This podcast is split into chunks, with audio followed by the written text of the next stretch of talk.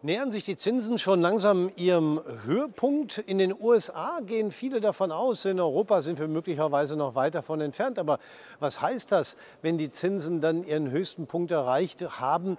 Gibt es dann wieder neue Lichtblicke für den Aktienmarkt oder vielleicht auch gerade nicht? Wie geht es weiter an den Börsen? Darüber spreche ich heute mit meinen beiden Gesprächspartnern Oliver Roth von Oddo BHF und Kemal Bakci von der BNP Paribas.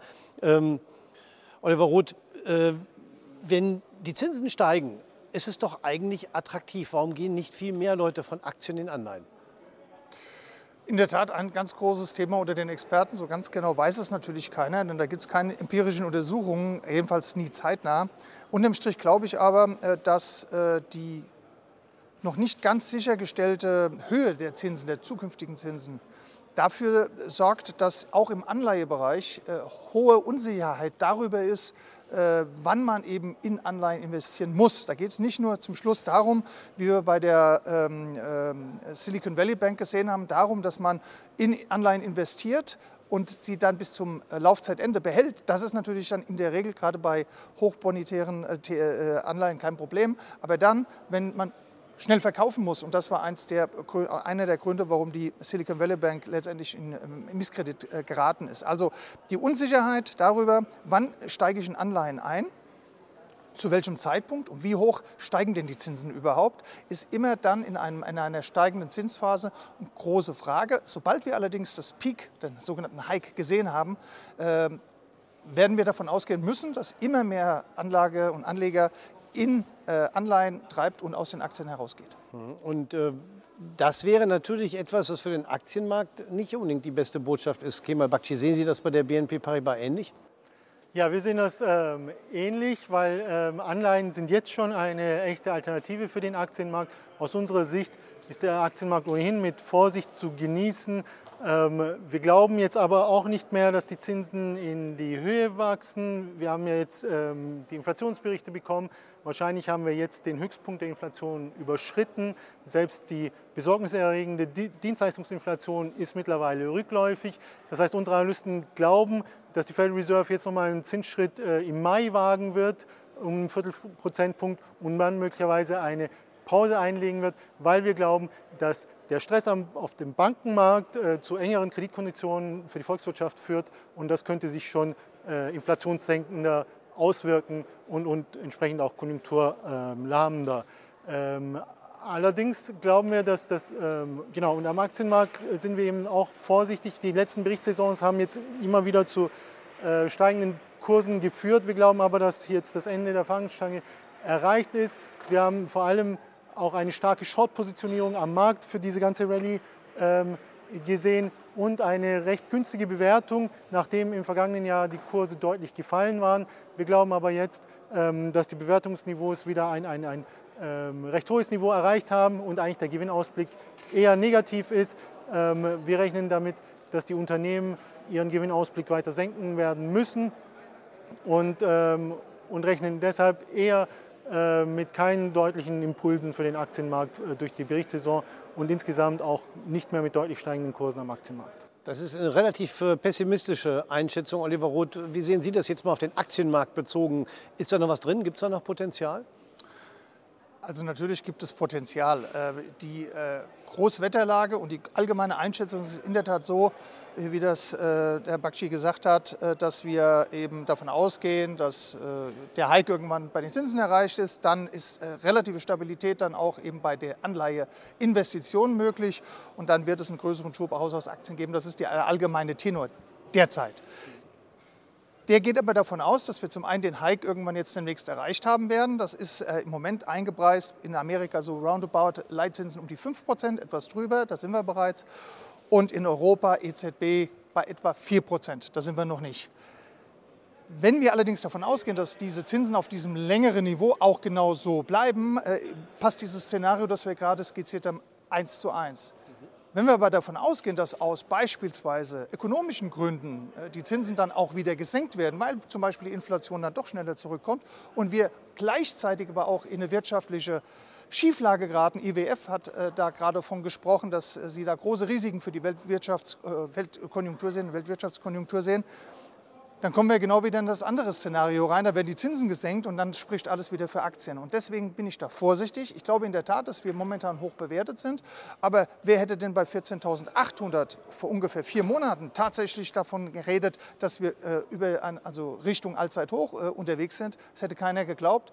Von daher bin ich da vorsichtig. Aktuell sage ich in der Tat, ich glaube, wir haben gute Chancen, zumindest mal kurzfristig eben auch eine Korrektur am Aktienmarkt äh, zu bekommen. Die kann man durchaus erwarten, aber ob die wirklich dauerhaft ist, da habe ich in der Tat im Moment noch meine Zweifel und warte da erstmal ab, wie hoch wird der Hike bei den Zinsen sein und wie wird dann eben auch die Erwartung sein Richtung äh, Zinsstabilität oder aber, dass die Notenbanken sogar in die andere Richtung gegen Ende des Jahres schon wieder agieren da müssen wir in der Tat noch ein bisschen abwarten, wie sich da die Großwetterlage entwickelt. Gilt das so, wie Sie das gesagt haben, auch äh, für den, ich nehme mal den Teilbereich der Hightech-Unternehmen, weil die hat es ja ziemlich hart getroffen im letzten Jahr, als äh, die Zinsen angestiegen sind und ihre zukünftigen Gewinne heute gerechnet immer kleiner wurden. Ähm, jetzt, äh, wo die Zinsaussichten sich ein bisschen in Richtung der Höchstpunkt ist nicht mehr weit verändert haben, gab es ja eine Erholung bei den Hightech-Unternehmen. Ist das genau das Gleiche wie das, was Sie gerade gesagt haben, oder muss man das differenzierter betrachten? Also man kann es immer differenzierter betrachten, aber ich glaube, die Großwetterlage ist in der Tat da genau so. Zum einen ist es eine hohe Planungssicherheit, auch für die Tech-Werte, wenn die Zinsen eben gestiegen sind. Wenn man weiß, wie hoch dieses Niveau ist, kann man besser planen. Äh, Sie haben es gesagt, die Tech-Werte haben sich in den letzten Wochen überproportional erholt. Ich glaube um 16 Prozent gegenüber dem Gesamtmarkt. Äh, und da wurde viel eben wieder gut gemacht. Von daher in der Tat glaube ich, auch hier die Tech-Werte sind ein wunderbarer Indikator dafür. Müssen wir abwarten, äh, wie das Zinsniveau dann, sagen wir, auf die nächsten sechs, vielleicht auch auf die nächsten zwölf Monate ist. Und da äh, ist in der Tat noch einiges äh, im Unklaren und deshalb in der Tat hat dann auch die Tech-Branche sich erholen können wird natürlich dann auch überproportional dann eben in beide Richtungen immer tangieren. Das ist eben schlicht und ergreifend das, was die Tech-Werte ja auch ausmacht, die hohe Volatilität mit hohen Chancen, aber eben auch mit diversen Risiken. Kemal Bakci, Sie hatten gerade so nebenbei einen Gedanken mit reingebracht, der den Tech-Werten vielleicht sogar helfen könnte. Denn äh, Sie haben gesagt, äh, aufgrund der etwas stressigeren Situation im Bankenbereich könnten sich die Finanzierungsbedingungen verschlechtern, also dass Kredite ein bisschen zögerlicher äh, vergeben werden und das im Grunde so eine Art Ersatz für eine Zinserhöhung ist. Können Sie das doch mal ein bisschen erläutern, was damit gemeint ist? Ja, insgesamt, wenn sich natürlich die Refinanzierungsbedingungen für die Banken ähm, erschweren. Und der Markt hat ja auf die Regionalbankenkrise in den USA reagiert, indem er zum Beispiel höhere Prämien bei der Refinanzierung der Banken verlangt hat. Das sieht man sehr schön an, den, an der Entwicklung der sogenannten CDS. Und, ähm, und das würde bedeuten, dass sich die äh, Banken schwieriger refinanzieren würden und, und müssten dann auch die Kreditkonditionen verschärfen für äh, indem sie bei, bei der Vergabe der Kredite, und zwar durch entweder höhere Zinsen und auch, aber auch ähm, eine Verschärfung der Anforderungen für die Vergabe der Zinsen. Trotzdem glauben wir, dass die Banken im Moment sehr attraktiv oder insgesamt Finanzdienstleister attraktiv bewertet sind, weil sie vom Markt sehr stark abverkauft worden sind. Äh, glauben wir, dass das jetzt das Bewertungsniveau ein bisschen überverkauft ist. Das gehört also eher in den attraktiveren Sektor. Bei Technologie sind wir tatsächlich vorsichtig, denn tatsächlich ist Technologie sehr zinssensibel, wie Herr Roth äh, gesagt hat, ein starker Indikator für die Zinsentwicklung, sobald es ein bisschen zurückgeht äh, bei den Zinsen. Und das scheint der Markt im Moment einzupreisen. Die schlechteren ähm, Finanzierungskonditionen für die Volkswirtschaft führen beim Markt dazu, dass sie schneller Zinssenkungen wieder einpreisen. Die ersten ähm, Einschätzungen sind ja schon, dass es dieses Jahr schon zu Zinssenkungen kommen könnte. Das erwarten unsere Analysten nicht. Wir glauben, dass Inflation hartnäckiger ist, als, äh, als dass es genug Spielraum für die Fed äh, gäbe. Aber wenn die Zinsen natürlich äh, fallen würden, würde das dem Technologiesektor Aufschub geben. Unsere Analysten sind da verhalten und äh, das ist auch der Grund, warum wir insgesamt für den Aktienmarkt verhalten sind. Denn der jüngste Kursanstieg äh, am Aktienmarkt, insbesondere in den USA, ist fast ausschließlich dem Technologiesektor geschuldet, der Erholung äh, den großen zehn Tech-Konzernen, die dann den Gesamtmarkt treiben. Aber für, für den breiten Markt gerade in den USA sind unsere Analysten besonders vorsichtig. Wir glauben, da gibt es eher ein Korrekturpotenzial von 15 bis 20 Prozent. Europa scheint da besser dazustehen, weil Europa jetzt auch schon ähm, seit letztem Jahr der ungeliebte Kontinent ist und deshalb da auch nicht die gleichen äh, Kurssteigerungen äh, gesehen haben.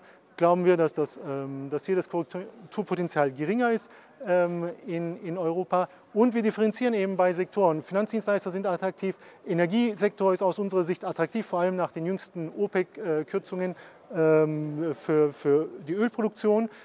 Wir glauben, dass der Markt insgesamt defensiver geworden ist, das heißt äh, tendenziell Gesundheit äh, davon äh, stärker profitieren könnte.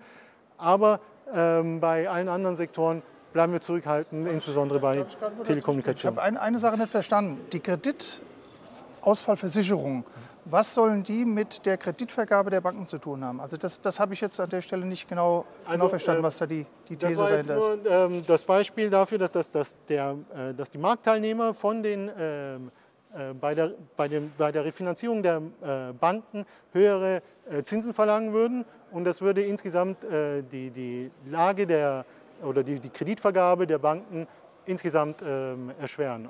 Okay, also äh, sehen wir nicht so. Wir sehen nicht jetzt einen direkten Zusammenhang zwischen der Kreditvergabe und den Kreditausfallrisiken, äh, weil die eben branchenspezifisch mitunter auch sind. Und äh, wenn ich jetzt eine Siemens habe, deswegen muss Siemens nicht höhere Zinsen bezahlen, weil bei den Banken die Kreditausfallversicherungen vielleicht nach oben gegangen sind, sondern es ist eigentlich unserer Meinung nach eher so, dass das miteinander natürlich zusammenhängt. Das heißt, die Kreditausfall Versicherungen, die werden teurer, weil die einen oder anderen Institute, vielleicht auch, auch Unternehmen, ein bisschen in Schieflage geraten.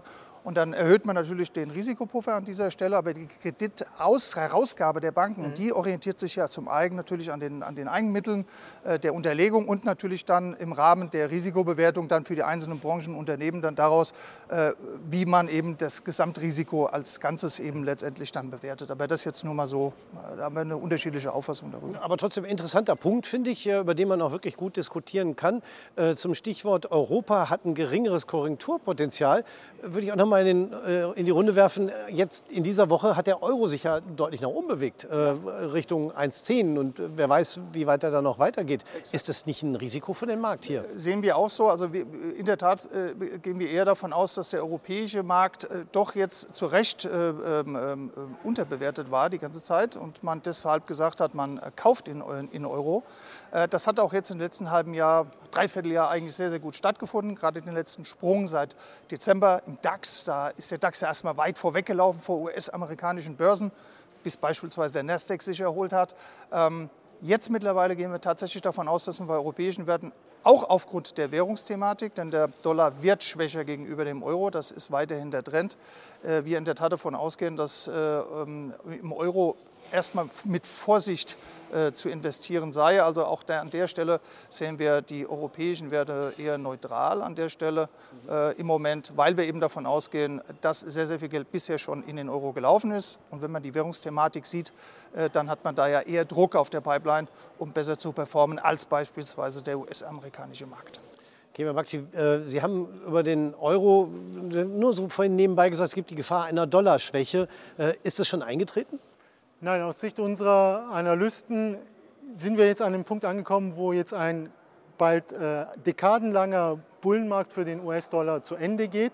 Wir sehen äh, strukturell den US-Dollar für überbewertet und glauben, es kommt zu einer Trendumkehr und ähm, gehen deshalb davon aus, dass sich das Euro-Dollar-Wechselkursverhältnis mittelfristig erholen wird. Kurzfristig bleibt aber ähm, das Risiko, dass der US-Dollar als sicherer Hafen genutzt wird. Das ist tendenziell auch traditionell äh, die Rolle des US-Dollars. Das heißt, es kann immer ein Run-Back auf, auf den US-Dollar geben, insbesondere wenn wir Stress am Markt haben. Aber äh, strukturell glauben unsere Analysten, dass US-Dollar-Schwäche äh, angesagt ist gegen die ähm, großen Währungen. Und ähm, deshalb gehen wir davon aus, dass, dass, ähm, dass der Euro tendenziell stärker werden wird. Das wirkt sich insbesondere zum Beispiel auf die exportsensiblen Sektoren aus. Der DAX könnte damit äh, da vor allem mit Schwäche reagieren und stärker könnten vor allem die binnenorientierten Indizes sein, wie jetzt zum Beispiel der Kakao. Ähm, insbesondere glauben aber unsere Analysten, äh, dass vor allem ähm, der FTSE ähm, zu bevorzugen ist, weil wir dort eben sehr ähm, rohstofflastigen äh, Index haben. Und unsere Analysten sind der Meinung, dass wir im Rohstoffbereich, insbesondere in Energie, äh, jetzt eine ähm, attraktive Bewertung haben. Ja, vielleicht so alles in allem. Wie sollten Anlegerinnen und Anleger sich jetzt für die nächsten Monate, sag ich mal, aufstellen? Also aus Sicht unserer Analysten würden wir jetzt nicht mehr auf steigende Aktienkurse setzen, eher äh, von einer Korrektur ausgehen. schön ist, dass die implizite Volatilität, die ja maßgeblich für, die, äh, für den Preis der ähm, Optionsscheine zum Beispiel oder äh, der insgesamt für Derivate maßgeblich ist, dass das die, äh, deutlich zurückgekommen ist. Das heißt, wir haben jetzt wieder attraktivere Konditionen für eine Absicherung. Die ist ähm, auf dem äh, Marktniveau ähm, vielleicht jetzt im Moment interessant, weil wir ein recht hohes Marktniveau haben. Absicherung ist günstiger geworden, also können Anleger schön mit Put-Optionsscheinen ähm, das Marktrisiko ähm, oder das Verlustrisiko abfedern. Interessant könnten insbesondere auch sein, ähm, die ganzen äh, Zertifikate-Auszahlungsprofile, die von Seitwärtsmärkten profitieren, also entweder einen Teilschutz äh, reinnehmen, wie Cap-Bonus-Zertifikate, da muss der Puffer aber äh, recht großzügig sein.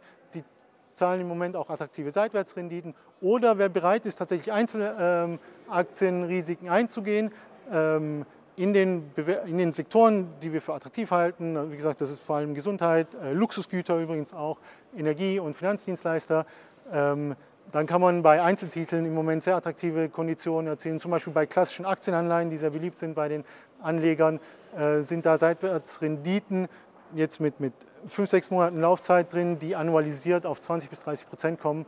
Ich verzichte dabei zwar auf die Dividendenzahlung, aber ich erhöhe damit ähm, deutlich das Renditepotenzial. Also ähm, im Moment ähm, halten wir für Seitwärtsprodukte für, für äh, recht attraktive Konditionen. Oliver Roth, welche Strategie würden Sie jetzt für die beste sinnvolle halten? Ich würde halten, ich sehe äh, die Korrektur, die Korrekturchancen sehe ich sicherlich eher bei 60, 65 Prozent zu 35 Prozent. Aber nichtsdestotrotz äh, sind wir momentan sehr, sehr robust und stabil in den Aktienmärkten. Ähm, deshalb kann man da durchaus noch ein bisschen aushalten. Wir haben gerade darüber gesprochen, hier wendet sich das Blatt äh, relativ schnell, ob die Zinsen jetzt auf dem Niveau 4, 5 Prozent bleiben, ob sie wieder fallen, wie wird sich die Wirtschaft entwickeln, Rezession ja, nein, war schon eingepreist, dann wird es keine. Die Unsicherheiten sind momentan groß in den Märkten, von daher würde ich, wenn ich jetzt positioniert wäre, alles so halten, wie es jetzt aktuell ist. Ähm, aber sicherlich mit dem Auge eben drauf, über Stop-Loss eben zu arbeiten und zu sagen, okay, äh, wir haben jetzt äh, eine veränderte schlechtere Grundlage und Grundsituation, da muss man raus. Aktuell würde ich Füße äh, stillhalten, an der Außenlinie auf dem Platz stehen mit einem Fuß auf der Außenlinie, wie beim Fußball und dann eben einfach mal beobachten, wie der Markt sich entwickelt. Wir sehen hier, dass wir generell als, auch als Experten nicht genau auf den Punkt aktuell wissen, in welche Richtung wir gehen. Ja, wäre schön, wenn Sie mir sagen könnten, wo der DAX in einem Monat steht. Leider konnten Sie das auch heute nicht, aber äh, das macht Sie nur sympathisch. Ich bedanke mich für das Gespräch. Kemal Bakci, Oliver Roth und meine Damen und Herren bei Ihnen fürs Zuschauen.